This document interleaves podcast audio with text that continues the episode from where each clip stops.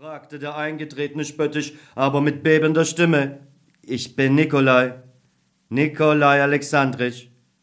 Was für ein Nikolai! Alexander Antonowitsch trat einen Schritt zurück. Aber er wusste bereits, welcher Nikolai vor ihm stand. Der würdevolle Ausdruck wich von seinem Gesicht. Es wurde greisenhaft bleich wie das Antlitz seines Toten, und seine Hände hoben sich zur Brust, der plötzlich alle Atemluft entströmte. Mit einer ganz anderen, heftigen Bewegung schlang er beide Arme um Nikolai. Sein gepflegter grauer Bart berührte das nasse schwarze Bärtchen. Der kussentwöhnte Greisenmund suchte die frischen jungen Lippen und sog sich mit unersättlicher Gier daran fest. Warte, Vater, lass mich ablegen, sagte Nikolai sanft. Hast du mir verziehen? Hast du mir verziehen? Alexander Antonowitsch zitterte am ganzen Körper. Ah, Unsinn, sagte Nikolai rau und hart und machte sich vom Vater los. Was gibt's da zu verzeihen? Als sie ins Speisezimmer traten, schämte sich Alexander Antonowitsch seines Ausbruchs, dem sich sein gutes Herz mit so unwiderstehlicher Gewalt hingegeben hatte. Aber wenn die Freude über das Wiedersehen auch getrübt war, sie bohrte in der Brust und musste sich Luft verschaffen, und der Anblick des Sohnes, der volle sieben Jahre spurlos verschollen war, machte seinen Gang rasch und jugendlich und seine Bewegungen hastig und ungestüm. Und er lachte laut und herzlich, als Nikolai vor seiner Schwester stehen blieb, sich die frierenden Hände rieb und sagte, und dieses Fräulein ist das Schwesterchen, nicht wahr? Ninotschka, ein blasses, mageres Mädchen von siebzehn Jahren, stand an ihrem Tisch und strich verlegen mit den Fingern über den Tisch, die furchtsamen, großen Augen auf den Bruder gerichtet. Sie ahnte, dass das Nikolai war, an den sie sich besser erinnerte als der Vater, und wusste nun nicht, wie sie sich verhalten sollte. Und als Nikolai, statt sie zu küssen, ihr die Hand drückte, antwortete sie mit festem Druck und hätte beinahe einen Knicks gemacht wie ein Schulmädchen. Und das ist der Herr Student Alexei Jegoritsch, Petkas Nachhilfelehrer, stellte Alexander Antonowitsch vor. Petka, wunderte sich Nikolai. Er geht schon zur Schule. Na großartig.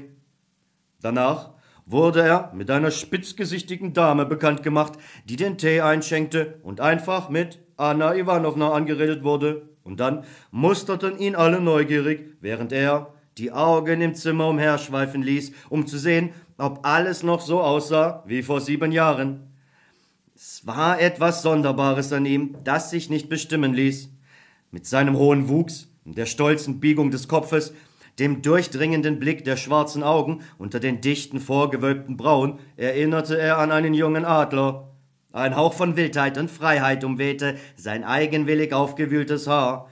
Seine sicheren, leichten, lautlosen Bewegungen atmeten die scheue Grazie eines Raubtieres. Und die Hände fanden und nahmen ohne Zaudern das, was sie haben wollten. Als sei er sich des Peinlichen seiner Lage nicht bewusst, schaute er jedem tief und ruhig in die Augen. Doch wenn auch sein Blick für kurze Zeit zärtlich wurde, spürte man darin etwas Lauerndes und Gefährliches, wie in den Augen eines kosenden Raubtieres. Er sprach gebieterisch und ungekünstelt und bedachte seine Worte anscheinend nicht lange, als wären es nicht die dem Irrtum unterworfenen, unwillkürlich lügenden Laute der menschlichen Sprache, sondern als würde der Gedanke selbst laut. Ein Gefühl der Reue fand in der Seele dieses Menschen keinen Platz, aber die Federn dieses Adlers waren zerzaust, in einem Kampf, aus dem er schwerlich als Sieger hervorgegangen war. Davon sprach die schmutzige, schlecht sitzende Kleidung, die Spuren von Übernachtungen trug. Und auch diese Kleidung hatte etwas Raubtierhaftes, Beunruhigendes an sich, das in allen gut angezogenen Menschen ein unbestimmtes Angstgefühl weckte.